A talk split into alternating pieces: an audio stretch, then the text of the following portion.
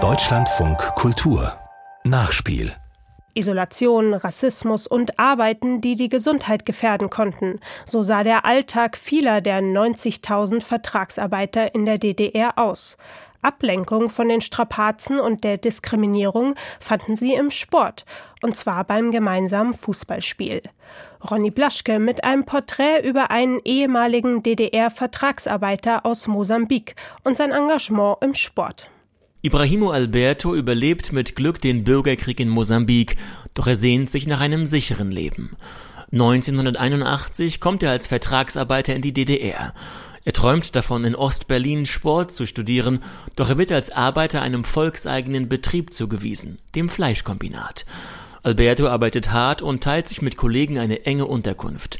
Es ist der Sport, der ihm Ablenkung bietet und Kontakte ermöglicht. Und von Anfang an, wir haben immer Fußball. Fußball war unsere Highlight. Ibrahimo Alberto hat in Mosambik im Südosten Afrikas Fußballspiele organisiert.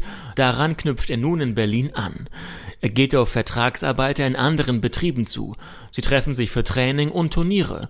Und sie gründen eine eigene Liga, weil sie im Spielbetrieb der DDR nicht willkommen sind.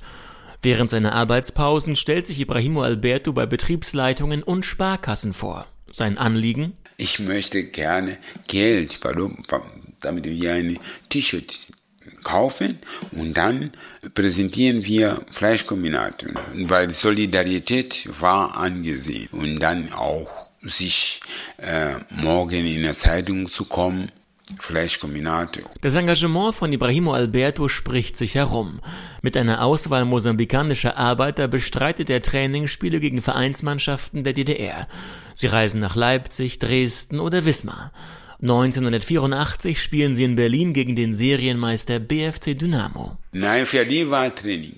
Für die war sie Training, die Tests. Und dann haben wir auch gelacht. Und die haben gedacht, oh ja, weil die, mit uns natürlich, und die alle sagen, natürlich aus anderer, anderer Temperament. Und dann wir waren nicht nur la la la, waren viele, die Mosambik gespielt, die erste Liga aus Mosambik. Spiele wie diese sind seltene Höhepunkte für die Vertragsarbeiter der DDR.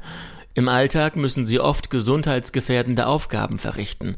Sie müssen ihre Pässe abgeben und Anteil ihres Lohnes an die heimischen Regierungen abführen. In der Regel werden sie in engen Wohnheimen untergebracht. Es ist ihnen nur so viel Deutsch beigebracht worden, wie es nötig war. Der Historiker Patrice Putrus befasst sich seit langem mit dem Thema. Es war nicht vorgesehen, dass, so, dass es sowas gibt wie partnerschaftliche Beziehungen zu Deutschen. Und im Extremfall, das ist tatsächlich ein Extrem, Beispiel, wenn Frauen, die es auch gab unter den Vertragsarbeiterinnen, hier in der DDR schwanger wurden, gab es eine Art Abschiebepraxis.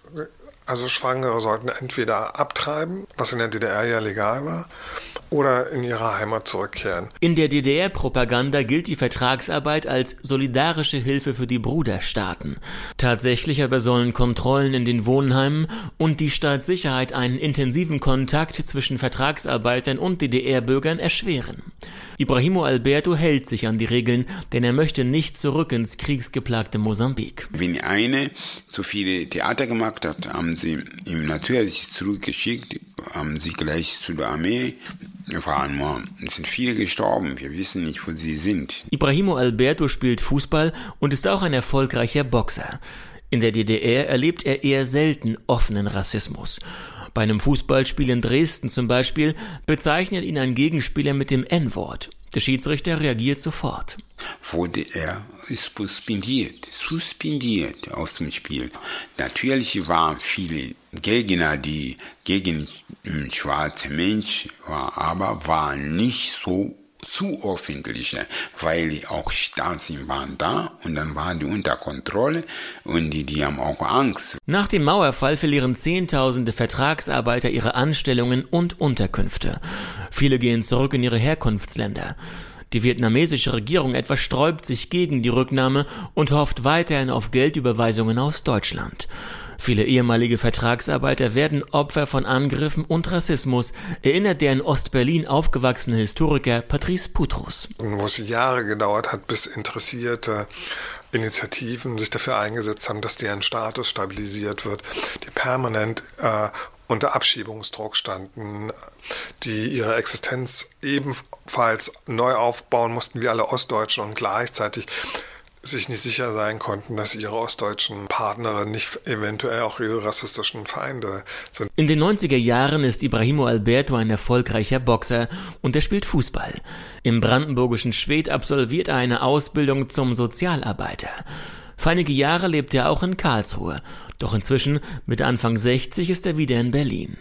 Alberto arbeitet mit geflüchteten Menschen. Er erzählt ihnen auch davon, wie wichtig der Sport für seinen Alltag war und ist.